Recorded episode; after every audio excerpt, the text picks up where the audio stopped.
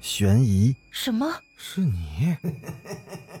灵异，那个人他居然是飘过来的，他根本就没有腿。奇闻，三天后，警方找到了这辆三七五路公交车。惊悚，别过来！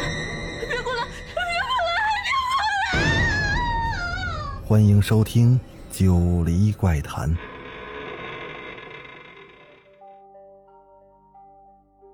Hello，各位听友伙伴，大家晚上好，欢迎继续收听《九黎怪谈》。咱们今天继续来讲《别想逃》第四十六集。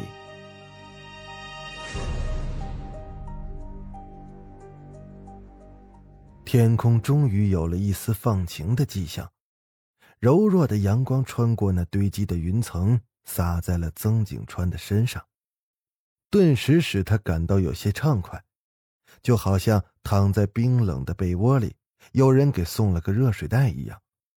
只是正当这种感觉要升腾的时候，一大块褐色的云又遮住了阳光，天色也随之暗淡下来。曾景川叹了口气，无奈的摇了摇头。虽然才是中午时分，那路两旁的商店却都已经亮起了灯，刺骨的冷风嗖嗖的刮着。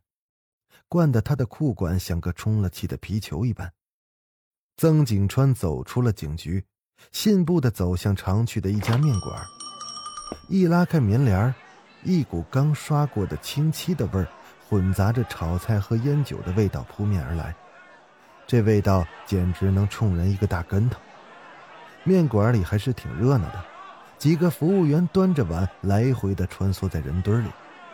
那个下巴上长着一颗黑痣的年轻的女服务员，曾景川是认识的。他冲她点了点头。老规矩，来份鱼香肉丝面。说完后，他就在墙角找了一个位置坐了下来。可板凳还没有坐热，短信就来了。裴队已到警局，速回。曾景川迅速的站起身，朝门外走去。曾警官，你的面马上就好了。曾景川赶紧回过头，他抱歉的冲那个姑娘笑了笑。来不及了，下回一起算。说完后，一掀帘子就走了。那标枪似的身影让女孩的心里一阵的暖洋洋的。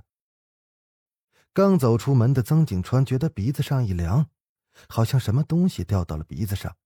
他一抬头，却发现。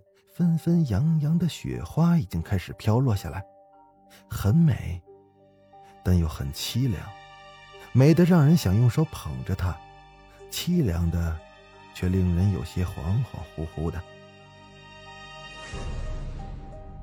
曾景川束了束衣领，头也不回的朝警局走去。当他走到警察局门口的时候，头上和衣服上已经都是雪花了。他抖了抖身上的雪，好大的雪啊！他的眼睛盯住了马路的对面，在那屋檐下，有个人正木讷着朝着风雪中走去。他的身影令曾景川感觉有些熟悉。小曾，裴队在审讯室等你呢。一个警员的声音把曾景川从思绪中拉了回来。啊，知道了，马上来。说完后，曾景川便大步流星的朝着审讯室的方向走去。审讯室位于警察局西楼三楼最后一间屋子，屋子里只有一扇很小的铁窗，那铁窗上拉着厚厚的黑色的窗帘。屋子的中央吊着一盏没有灯罩的灯，散发出一圈圈白色的光晕。裴然和一名刑警坐在一张长台前，对面。则坐着一个戴着手铐的人。裴队，裴然点了一下头，指了指旁边的一张空椅子，示意他坐下。你就是空。裴然对着那个人问道。那个人无力的眨了下眼皮，显然两天两夜没让他合眼起到了一定的效果。在这不算酷刑的酷刑上，能挺得住的人还真是没几个。不睡觉的滋味。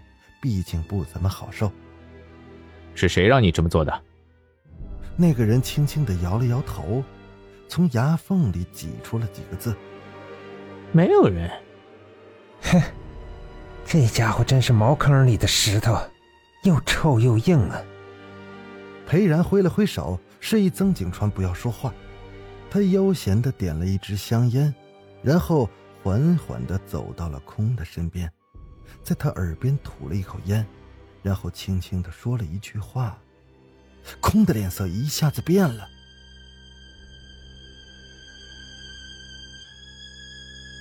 右边的脸抽搐了几下，那眼神中透露出了渴望。这一切都使得他的脸在白炽灯的照射下更显得有些扭曲。我说：“我都说，队长，能不能给我抽一口？”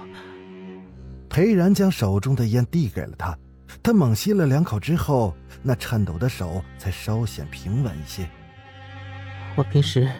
专门给人做网页的，也设计一些小程序，在圈子里算是小有名气，找我的人也挺多的。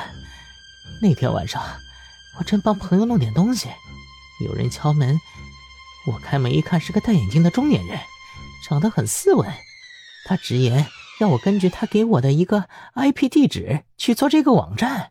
警官，我是良好市民啊，我从来不做这种事的。当时我一口就回绝了他。他就直接将一叠红色的百元大钞递了过来，我就把钱推了回去。他这样可不是要坏了我的规矩和声誉吗？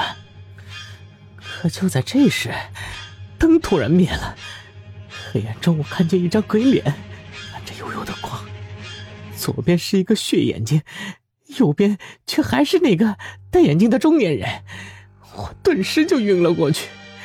然而，在我的意识中，却朦朦胧胧听到一句话。如果不想变成我这个样子，就照我说的去做。那凄厉的笑声一直在我耳边回荡。我发誓，那种声音，那种笑声，只有在地狱中才会有。一边说着，空的眼中的恐惧也是越来越浓，那烟灰也抖落了下来。等我醒来的时候，已经是第二天凌晨。本以为自己只是做了一场梦而已，但是我发现手里却拿着一叠红色的冥币。我没有办法，我只能照着他的意思，嗯，往那个 IP 地址里面发了一个程序。我不想死。话还没说完，他的手一下子死死的掐住了自己的喉咙，然后脸色变得铁青，双眼翻白。裴然和曾景川跳了起来，一把抓住他的手想搬开，可没想到空的力量会那么大，费了好大的劲才总算把他拉了开来。裴然和曾景川不由得松了一口气，相互看了一眼，又看了看面如死灰又气喘吁吁的空。就在这一刹那，审讯室的灯灭了。原本关得很紧的铁窗，砰的一声打开了，一股强劲的冷风灌了进来，仿佛要吹到人的骨髓里。那黑色的窗帘被风吹起，像一只黑手要把人掳走一般。耳边是呼呼的风声，就像是那来自地狱的恐怖的笑声。突然，只听到空。撕心裂肺的惨叫了一声，然后便是一片死寂。黑暗中只有急促的呼吸声和剧烈的心跳声混杂在一起。这时，灯莫名其妙的又亮了，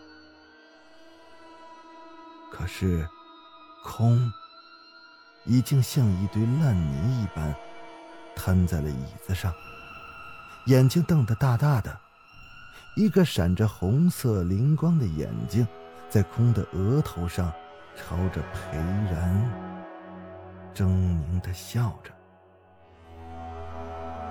那风夹杂着雪花从打开的窗户吹了进来，可是空再也看不到那么美却又那么凄凉的雪景了。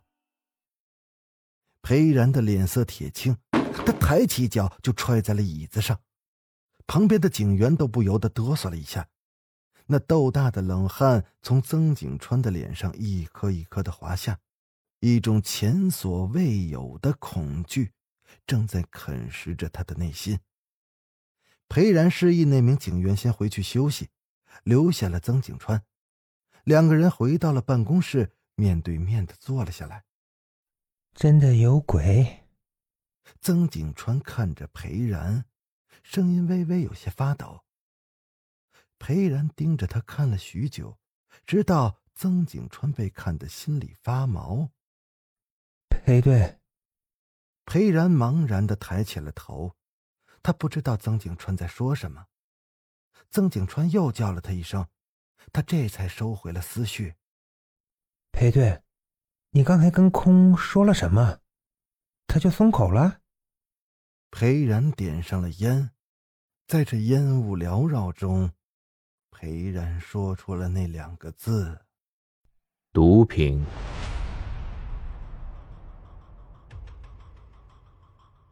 好了，这集我们就讲到这儿。欲知后事如何，咱们下回接着讲。